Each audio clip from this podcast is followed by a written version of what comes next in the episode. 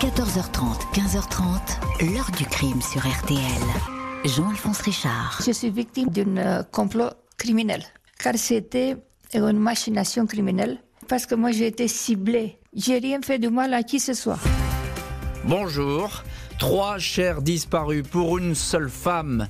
La faute a pas de chance, à une santé défaillante et à des cœurs fragiles, à moins que ces décès ne soient dus à un cocktail toxique, un mélange de médicaments. C'est la conclusion tirée par les enquêteurs qui ont, à l'époque, au début des années 90, porté toute leur attention sur Rodica Negroiu, une aide-soignante roumaine qui avait quitté son pays pour s'installer en France. Elle va fréquenter deux hommes, des célibataires ayant quelques économies, qui mourront à la suite d'infarctus, des morts qui se ressemblent, des morts suspectes pour la justice, qui va condamner Rodica Negroiu à 20 ans de prison pour empoisonnement. Un feuilleton judiciaire qui n'est toujours pas terminé puisque 22 ans après sa condamnation, Rodica Negroiu vient de déposer une troisième demande en révision de son procès. C'est cette histoire, l'histoire de cette femme surnommée la veuve noire de Bradoulette, sa ville de naissance que je vous raconte aujourd'hui avec nos invités, dont Rodica Negroiu en personne, qui a toujours répété qu'elle était innocente. 14h30, 15h30. L'heure du crime sur RTL. Aujourd'hui, dans l'heure du crime, l'affaire Rodica Negroiu, cette aide-soignante installée dans la région de Nancy depuis son arrivée de Roumanie, n'a jamais fait parler d'elle jusqu'à l'hiver 1990 où la police va se pencher sur son cas. Ce 17 décembre 1990 au soir, une étrange information parvient au commissariat de Vendœuvre-les-Nancy. Il s'agit d'une dénonciation L'interlocuteur évoque le décès trois jours plus tôt d'un ancien militaire, Raymond Jactel, 82 ans. Il était en pleine forme jusqu'à ce qu'une femme entre dans sa vie au mois d'août. À partir de là, il a connu de gros pépins de santé. En quelques semaines, il n'a plus été le même. On ne le voyait plus. Sa mort a surpris tous ses amis. Les policiers identifient la fameuse femme comme une certaine Rodica Negroiu, 50 ans, née dans la localité de Bradulette, en Roumanie, une aide-soignante qui habite Maxville, inconnue de la justice. C'est elle qui a organisé et pris en charge les obsèques du défunt un veuf sans héritier direct et sans famille. Le parquet de Nancy est alerté. Des doutes qui planent sur la mort de Raymond Jactel. Une enquête est ouverte. Le corps du défunt est rapidement exhumé afin que soit pratiquée une autopsie. Les légistes ne notent pas de traces de violence. Les expertises toxicologiques montrent toutefois la présence de digoxine et surtout de phénobarbital, mais impossible en l'état d'affirmer noir sur blanc que ces médicaments ont causé l'infarctus de l'intéressé. Les enquêteurs se renseignent sur les liens qui unissait Rodica Negroiu et Raymond Jactel. L'aide-soignante a fait sa connaissance deux ans auparavant. Elle cherchait à acquérir une maison en viager, mais Jactel n'était pas intéressé. Negroiu, installé dans une localité proche, va toutefois garder le contact et lui rendre régulièrement visite. Le 11 octobre 1990, Raymond Jactel est victime d'un malaise chez lui. Rodica Negroiu est présente et appelle un médecin. Le vieil homme est hospitalisé pendant deux jours. Les enquêteurs notent que l'aide-soignante s'est fait prescrire auparavant deux boîtes de Gardénal, médicament de la famille du phénobarbital. Le 16 octobre, de retour de l'hôpital, Jacques Tell revoit ses dispositions testamentaires. Jusque-là, il léguait tous ses biens à un ami militaire. Dès lors, il accepte de céder en viager sa maison et le terrain attenant à Rodica. Elle se retrouve également bénéficiaire d'une assurance vie le 4 décembre, dix jours avant la mort du retraité. Un retrait de 40 000 francs est effectué sur son compte à la poste. Aux policiers, les amis du défunt racontent que depuis l'arrivée de Rodica Negroiu, Raymond n'était plus tout à fait le même, il ne voulait plus voir personne, ne sortait plus. À des voisins, il aurait dit qu'il prenait des médicaments et se sentait crevé. Autant de déclarations et de faits troublants. Une enquête pour homicide volontaire est ouverte. Le parquet de Nancy ne diligente toutefois pas de poursuite, même si Rodica Negroiu reste dans le viseur des enquêteurs. Cette femme, arrivée en France en janvier 1985, après avoir travaillé comme couturière, dactylo, ouvrière dans une usine d'ampoules électriques, puis avoir décroché son diplôme d'infirmière, a été une première fois marié dans son pays natal avec Hermann Goldstein, un cadre de l'administration brutalement décédé en 1982 à l'âge de 51 ans d'une insuffisance cardio-respiratoire aiguë. De cette union est né un fils, Marius, qui a suivi sa mère lors de son départ pour la France. Mère et fils se sont installés à Nancy. Rodica Negroyou a travaillé dans plusieurs établissements de santé de la région en qualité d'aide-soignante. Ses anciens collègues en font un portrait contrasté, dur et peu sensible pour les uns, énergique et travailleuse pour les autres. Nous en sommes là donc au 1er d'août. Aux premières questions sur Rodica Negroyou, l'affaire va ensuite s'accélérer et on verra comment dans les chapitres suivants de cette heure du crime. Pour l'instant, on en reste euh, à ce premier décès qui est considéré comme, comme suspect par la justice. Et on en parle avec notre premier invité de l'heure du crime, Éric Nicolas. Bonjour Éric. Bonjour.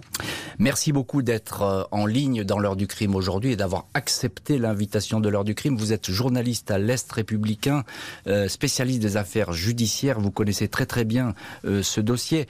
Éric Nicolas, un mot très simple. Je, l'ai décrit très rapidement, Rodica Negroyou. Qui, qui est cette femme qui s'est installée il y a quelques années à Nancy? Elle est effectivement arrivée à Nancy en janvier 85. Euh, elle avait été mariée auparavant avec euh, Hermann Goldstein, euh, qui est décédé lui en, 82 dans des circonstances peut-être troublantes. Mm. On, on, y reviendra. Elle est arrivée avec son fils qui était alors âgé de 16 ans et après elle a été, euh, elle, avait la réputation euh, d'envoûter les hommes et effectivement euh, a séduit plusieurs hommes. il, faut, il, faut, dire, vous dites, voilà, vous dites, c'est une séductrice, peut-être, mais c'est vrai que c'est une très belle femme, Rodica Negroyou. Elle a de l'allure, elle a du panache, elle a une espèce de, de, de, de volonté comme ça manifeste. C'était c'était une très belle femme. Je l'ai je l'ai encore vue euh, récemment, euh, il y a 15 jours, et, et, je peux vous dire que ses yeux bleus euh, demeurent même à 82 ans magnétiques. Elle avait à l'époque une grande crinière blonde et, et savait visiblement parler aux hommes. Elle a un fils, Rodika Negroyou, qui vit avec elle dans la maison de Maxville. Euh, et il y a aussi un homme dans sa vie. Il y a quelqu'un qui, qui, vit avec le, la mère et le fils. Actuellement? Non, non, euh, à l'époque, à l'époque, il y a, un monsieur qui est, avec elle, euh, qui est un peu, qui est assez discret. Euh, ce que je veux dire par là, c'est que dès lors qu'elle qu'elle rencontre Raymond Jactel, elle a quelqu'un dans sa vie. Elle avec Raymond Jactel, elle ne partage pas la vie de Raymond Jactel. Non, non, non, non. Raymond Jactel, en fait, elle travaille chez lui euh, comme aide-soignante. Elle l'a connu à peu près euh, deux ans avant. Et à un moment, euh, le, 16 octobre 90, elle va faire l'acquisition de, la maison de Raymond Jactel en Viager mmh.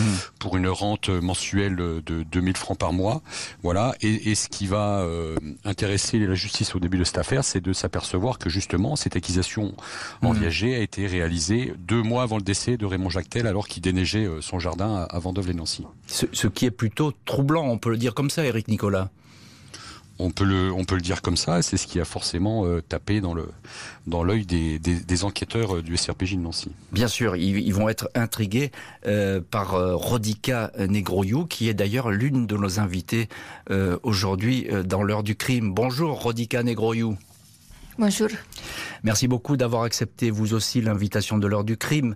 Euh, vous vous retrouvez donc euh, en ce début des années 90 au cœur d'une enquête euh, avec la mort suspecte de Raymond Jactel, je l'ai raconté, homme que vous fréquentez, et vous allez tout de suite dire aux enquêteurs, aux policiers, et puis également à ses proches que finalement Raymond Jactel, ben, non seulement vous n'êtes pour rien du tout évidemment dans cette mort, c'est ce que vous soutenez, mais qu'il avait une mauvaise santé, c'est ça? Oui, il était, il a été hypertendu et il avait, il a fait un accident vasculaire cérébral. Alors il était, il était malade, il était hypertendu, il mm. avait 17 médicaments, 17 médicaments, Colchimax qui contenait des phénobarbital. Certains experts ils ont dit qu'il aurait été mm. empoisonné par phénobarbital. Ce qui est totalement faux, car le phénobarbital était il faisait partie de la Colcimax. Alors, on va revenir sur ces cocktails médicamenteux parce que c'est une question quand même très spécialisée. Euh, euh, quel rapport vous aviez brièvement avec M. Euh, Monsieur Jactel? Mais M. Jactel, c'était une personne euh, respectueuse. C'était militaire de carrière. Il n'avait pas d'enfant. Et pour moi, M. Jactel, c'était une personne respectueuse. On, pouvait discuter. On avait fait un contrat par son notaire. Hmm. Donc moi, j'étais la personne la plus offrante. moi, j'ai acheté la maison. Je l'avais achetée. Je ne l'avais pas reçu un cadeau. C'est que certains euh, jaloux qu'ils voulaient avoir la maison, ils ont dit n'importe quoi que, que moi j'aurais eu hmm. un cadeau la maison. C'est complètement faux. Euh, Maître Alain euh, bonjour. Oui, bonjour. Merci beaucoup d'être en ligne dans l'heure du crime.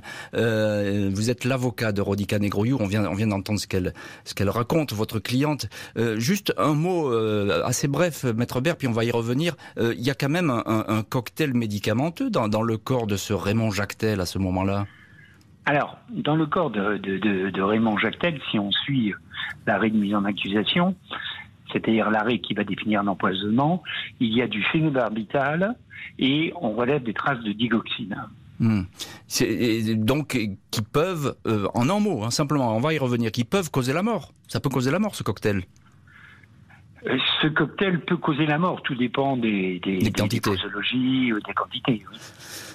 Les enquêteurs s'interrogent sur la mort de Raymond Jactel. Ils sont intrigués par le décès du premier mari, Hermann Goldstein. Ils vont désormais s'intéresser à la disparition du deuxième mari, un Français, Gérard et lui. En retraçant le parcours de Rodica Negroyou, les policiers s'aperçoivent qu'avant de rencontrer le malheureux Raymond Jactel, l'aide-soignante a partagé la vie d'un autre homme, le dénommé Gérard lui, décédé chez lui à l'âge de 68 ans, une mort qui semble prêter à interrogation. Rodica a rencontré Gérard, veuf et retraité, en octobre 1985. Le couple s'est très rapidement marié. Gérard s'est rendu dans les jours suivants chez le notaire pour signer un acte de donation au dernier des vivants.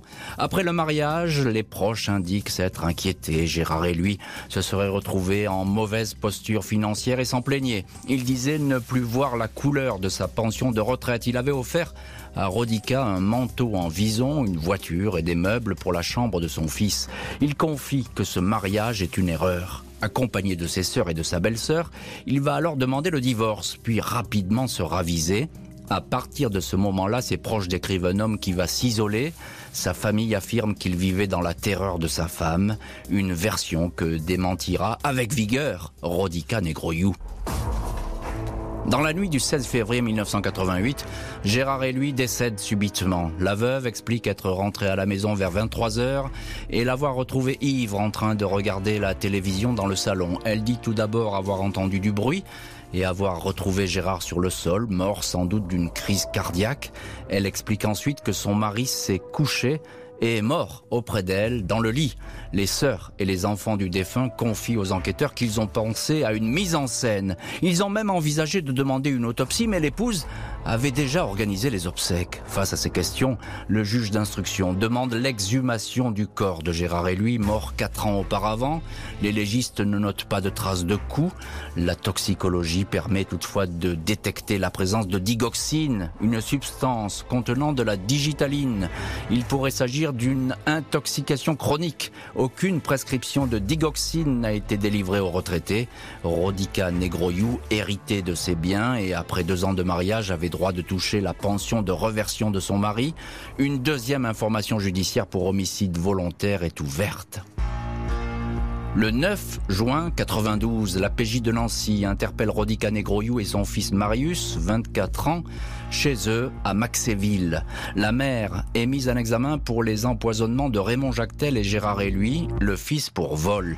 Une perquisition conduite dans la maison de Maxéville a en effet permis de découvrir une grande quantité de meubles de valeur, certains ayant appartenu à l'un des décédés, Raymond Jactel. Un vase de la cristallerie Gallet d'une valeur de 30 000 francs est également retrouvé dans une pièce. Il avait disparu en 1990 au domicile d'une femme chez qui Negroyou faisait le ménage. L'aide-soignante est incarcérée, elle nie en bloc toutes les accusations, elle n'a jamais empoisonné qui que ce soit, elle n'a rien volé, et ses objets, même les plus précieux, lui appartiennent depuis longtemps. Elle est victime, dit-elle, de témoins jaloux et xénophobes qui tout simplement ne l'aimaient pas. Et on retrouve dans l'heure du crime l'un de nos invités, Éric Nicolas, journaliste à l'Est républicain. Je précise, Éric, que vous êtes euh, en direct dans l'heure du crime depuis le bureau RTL de Nancy, avec à vos côtés, et je le salue, Dimitri euh, Ramelot. Euh, chaque fois, effectivement, ça, a l'air d'être une habitude, chaque fois, Rodica Negroyou, elle est en quelque sorte dénoncée par les proches des défunts, parce que ils estiment que ces personnes étaient en bonne santé et que tout d'un coup, ben, elles ont changé d'attitude.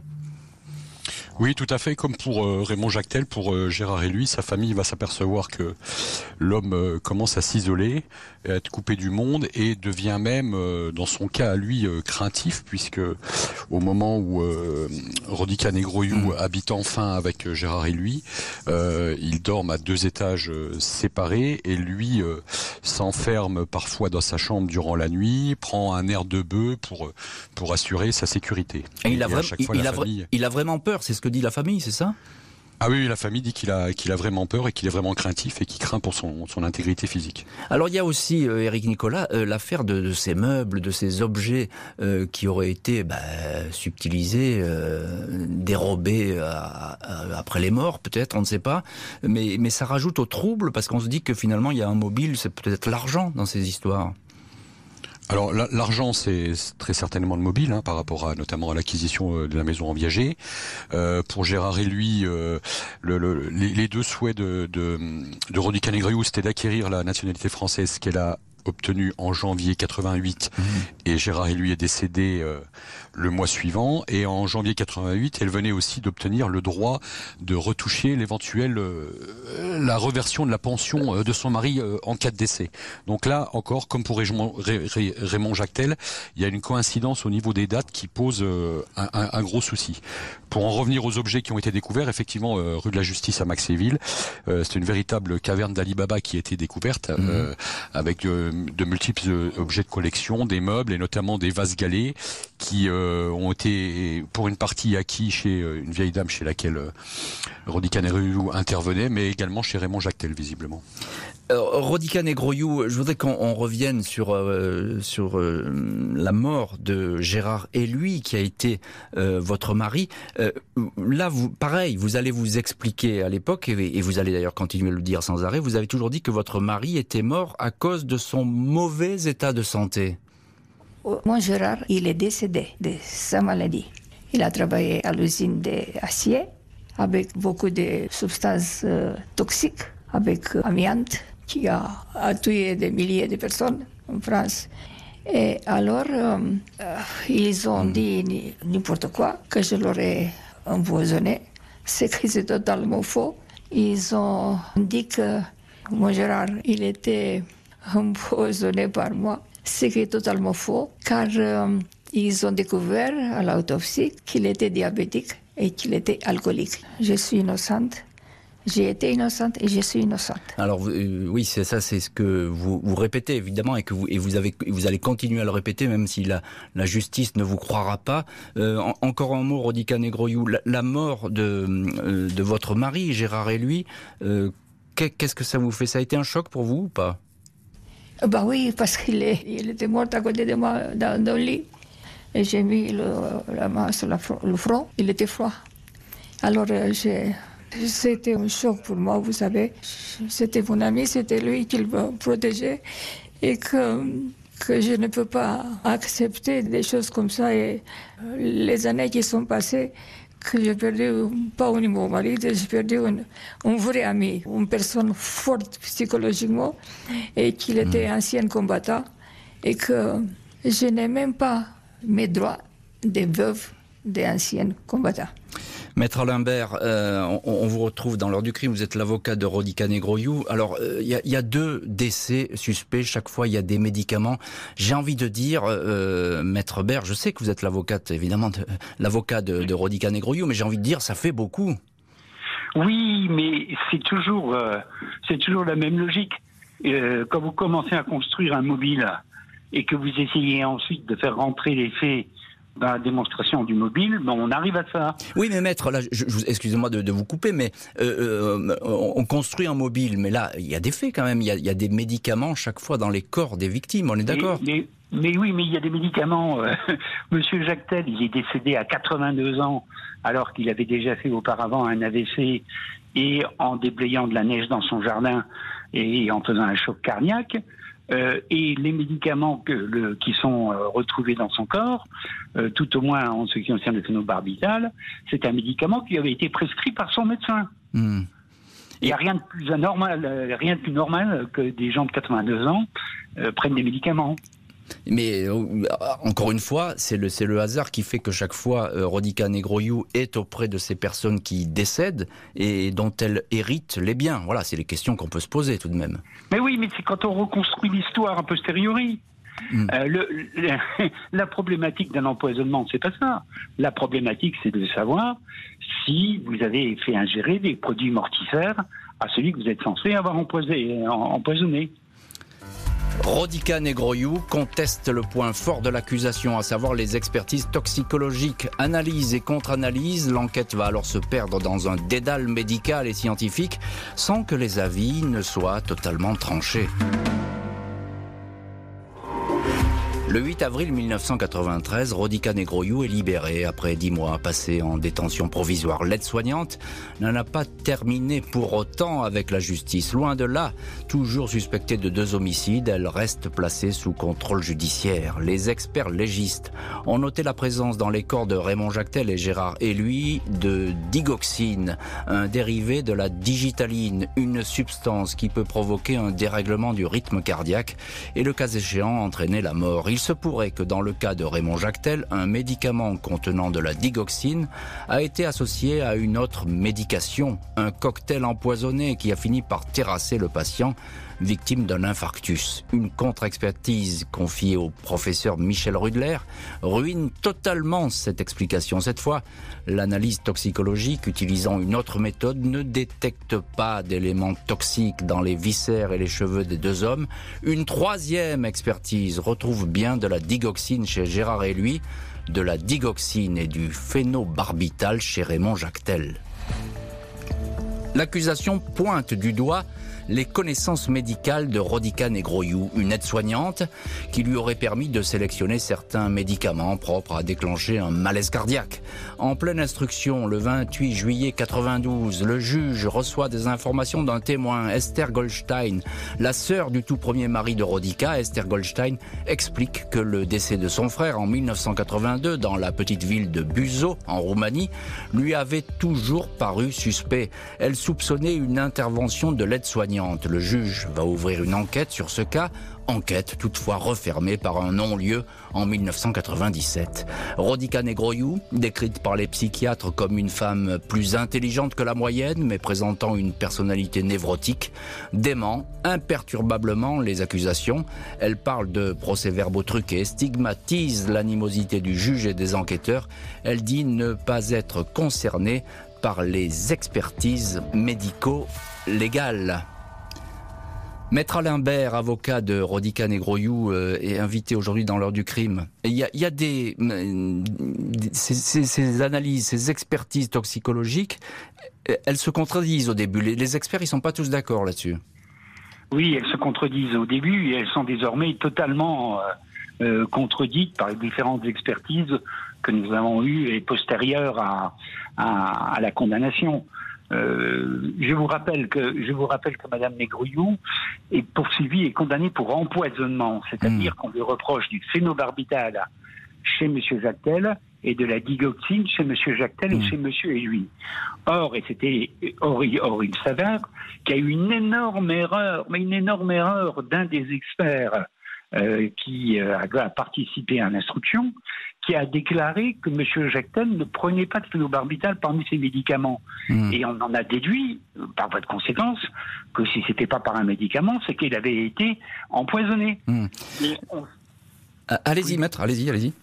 mais, mais on s'est rendu compte euh, quelques années plus tard et quelques années après sa condamnation qu'en réalité, les médecins, c'est pas Madame Negrouillot qui est allée voler des médicaments dans une pharmacie, c'est le médecin de Monsieur Jactel lui avait prescrit du colchimax et que, que, Et- que et- ce colchimax contenait du C'est ça. phénobarbital. On, on va, on va y revenir parce que cette histoire de Colchimax, que, médicament que je ne connaissais pas, mais euh, est importante. Mais on va y revenir un petit peu plus tard euh, dans, dans ce récit. Euh, Rodica Negroyou, vous- vous aviez accès aux, aux médicaments avec vo- votre travail d'aide-soignante? Je n'avais pas accès à l'armoire des, des médicaments. Je n'avais pas accès et ça ne m'intéressait pas car je ne voulais pas avoir de problèmes. Donc, je n'ai jamais touché les médicaments, absolument pas. J'ai fait des soins d'hygiène, s'il a bien mangé, si son moral est bon, je transmettais ça à l'infirmière. Voilà. Et, euh, euh, Éric Nicolas, journaliste à l'Est républicain en direct dans l'heure du crime, euh, ces contestations d'expertise, etc., c'est différent, ça explique une si longue instruction? Ça a l'air très long de cette affaire. Alors, il faut savoir qu'en matière euh, médicale, les expertises sont toujours euh, sont toujours assez longues. Euh, voilà, il y a eu trois expertises effectivement dans le dossier initial. Une première expertise qui vient dire que chez Raymond chez Raymond Jactel, il y avait du phénobarbital et de la digoxine. Il a été effectivement, maître Bert vient de le dire, montré que euh, quand bien même l'expert avait dit qu'il n'y avait pas de prescription médicale, qui s'était trompé, que effectivement dans le Colchimax il y avait du phénobarbital, mais après il a été montré que ce phénobarbital avait été administré à des doses toxiques. Voilà. Mm. Concernant la digoxine, effectivement, il y a une expertise qui vient dire qu'il existe de la digoxine. L'expertise de Madame Rudler vient dire qu'il n'y a plus de digo- digoxine. Et l'expertise du professeur Deveau vient dire avant la fin de l'instruction. Euh, elle vient trancher entre les deux premières expertises et vient dire qu'il y a la digoxine chez les deux hommes. Et c'est ce pourquoi, à mon avis, euh, Rodica Ne- Negroyou a été renvoyé en 98 aux assises pour être jugé. Rodica Negroyou, renvoyée effectivement aux assises, elle dit aborder cette épreuve en toute confiance, sûre de son innocence. Elle compte bien à cette occasion de fa- fausses déclarations, de dire qu'il y a eu de fausses déclarations, extorquées sans lunettes et sous la torture, affirme-t-elle.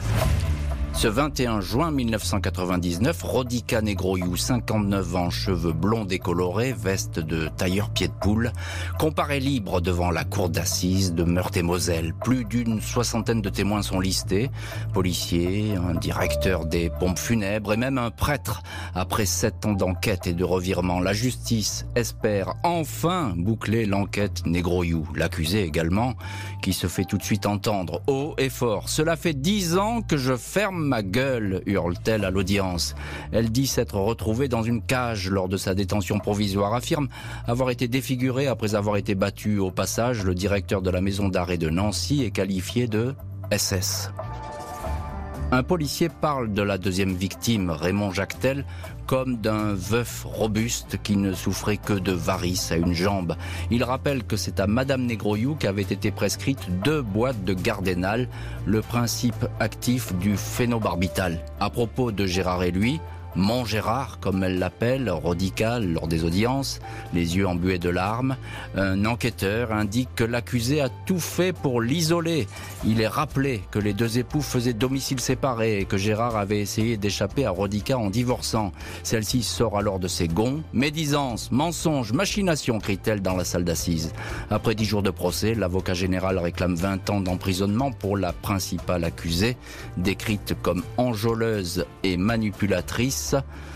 L'avocat de la partie civile euh, indique cette histoire, c'est le crépuscule des dieux écrit par Rodica Negroyou, hier encore antipathique, aujourd'hui pathétique. 20 ans de prison pour Rodica Negroyou, écroué au centre pénitentiaire des femmes de Rennes. Éric Nicolas, journaliste à l'Est à l'Est républicain et en direct dans l'heure du crime, on a l'impression que c'est un défilé de témoins à charge lors de ce procès.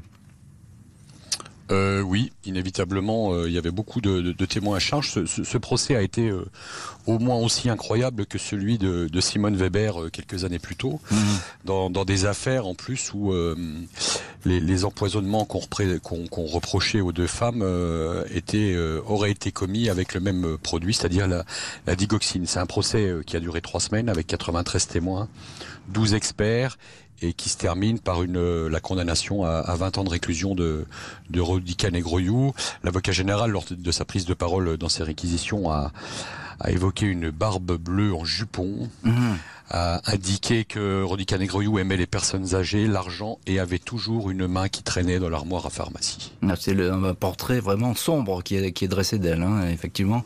Euh, 20 ans de prison, vous, vous l'avez dit. Euh, Maître Alain Bert, j'ai parlé un petit peu de l'attitude de l'accusé. On, ne peut pas dire que ça allait beaucoup aider lors de ce procès, parce qu'elle est apparue vraiment très agressive, très survoltée. Oui, mais vous, savez, c'est toujours la même problème, problématique. Une innocente qui se tait, on se dit vous vous êtes tu, donc ça prouve que vous êtes coupable. Hmm. Une innocence qui se révolte, on lui reproche d'être agressive. Euh, euh, cela dit, là, elle a été vraiment. Euh, d'ailleurs, elle, avait dit qu'elle avait été menacée par le juge, qu'il y avait eu même une tentative de meurtre contre elle. Elle dit que les enquêteurs lui ont extorqué ses propos. Ça fait beaucoup quand même. Oui, alors c'est vrai qu'il y a quelquefois quelques exagérations, mais c'est pas là-dessus qu'on condamne quelqu'un à 20 ans de réclusion criminelle. Euh, Rodica Negroyou, euh, invité dans, l'heure du crime, vous, aviez euh, l'espoir de ressortir libre à l'issue de ce procès? Bien sûr que j'étais, j'étais sûr que je, que je serais innocentée. Ce que n'a pas été le cas. Condamné à 20 années de prison, ça n'a rien fait de mal à qui que ce soit. Mm. Je, n'oublierai pas. Pour moi, c'est il faut avoir une sacrée personnalité, une, une morale d'acier pour pouvoir vivre et. Mm. Qu'est-ce que vous répondez, Rodica Negroyou, à ceux qui disent, qui vous accusent d'avoir empoisonné euh, ces hommes pour récupérer leur argent? Euh, je réponds que je suis innocente, que je ne savais pas euh, leur argent. Et en plus, j'étais accusée aussi que j'aurais volé des bons de trésor appartenant à M. Jacques Tell, en valeur de 700 000 francs. Ce qui est totalement faux, car je ne savais rien. Hmm. Et mon Gérard aussi, que je me suis mariée avec lui, il avait sur son compte bancaire 500 francs.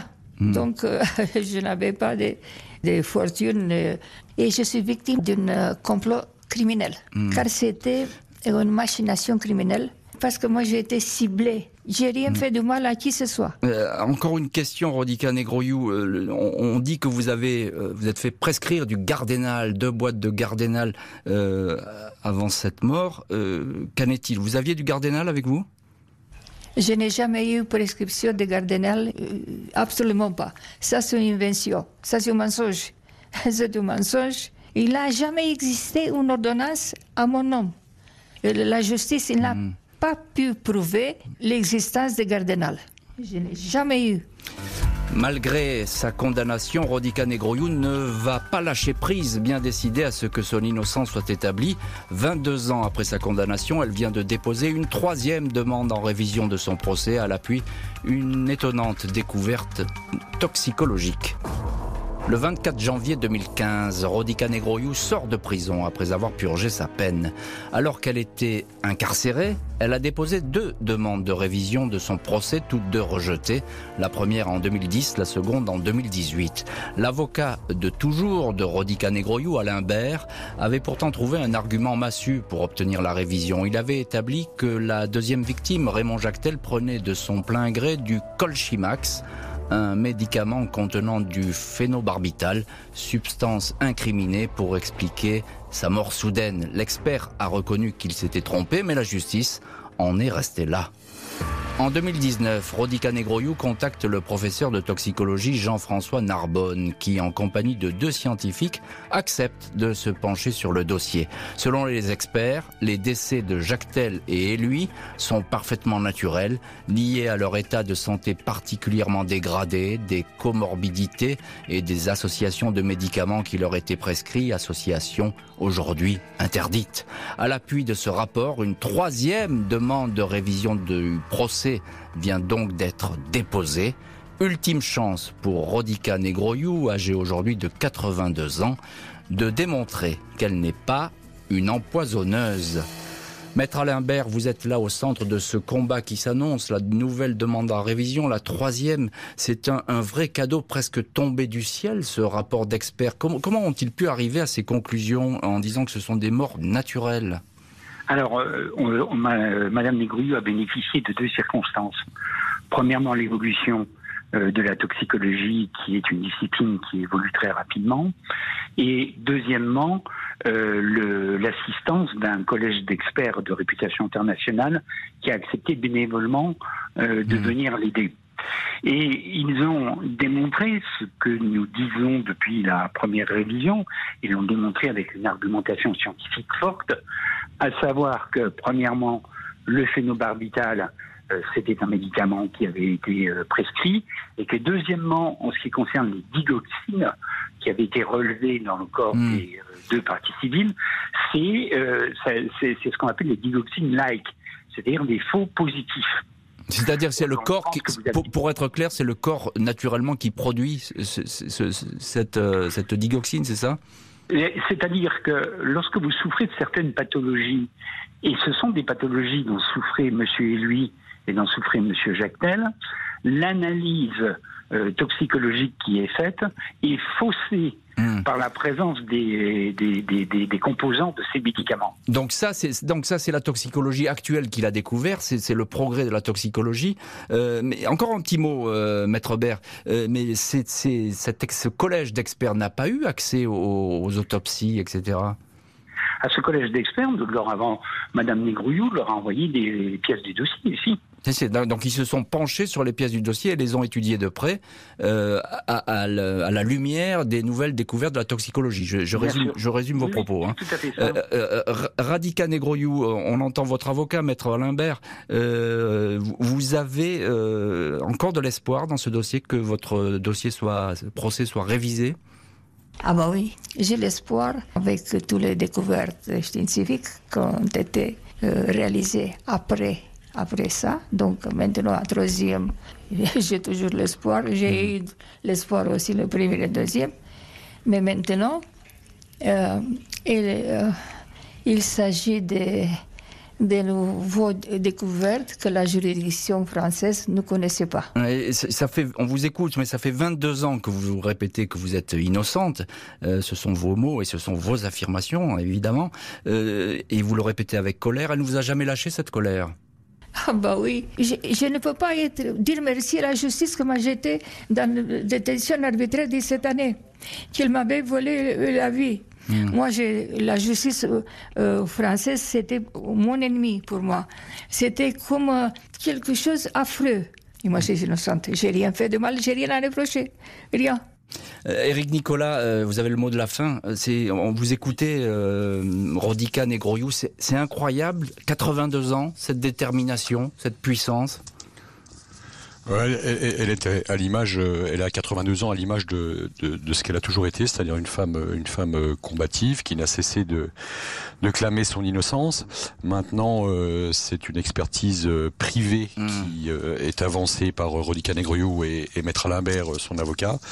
On va voir ce que la, la commission de révision va en faire, si, si elle se base uniquement sur cette expertise privée ou si elle-même va demander confirmation à des experts qu'elle va mandater. On va voir ce qu'il va advenir. On va voir évidemment ce, ce que donnera cette nouvelle demande à révision, la troisième. Merci beaucoup Eric Nicolas, vous étiez avec Dimitri Ramelot en direct de Nancy, Rodica Negroyou et Maître Alain Bert euh, d'avoir tous été les invités de l'heure du crime. Merci à l'équipe de l'émission, Justine Vignot, Marie Bossard à la préparation, Boris Pirédu à la réalisation.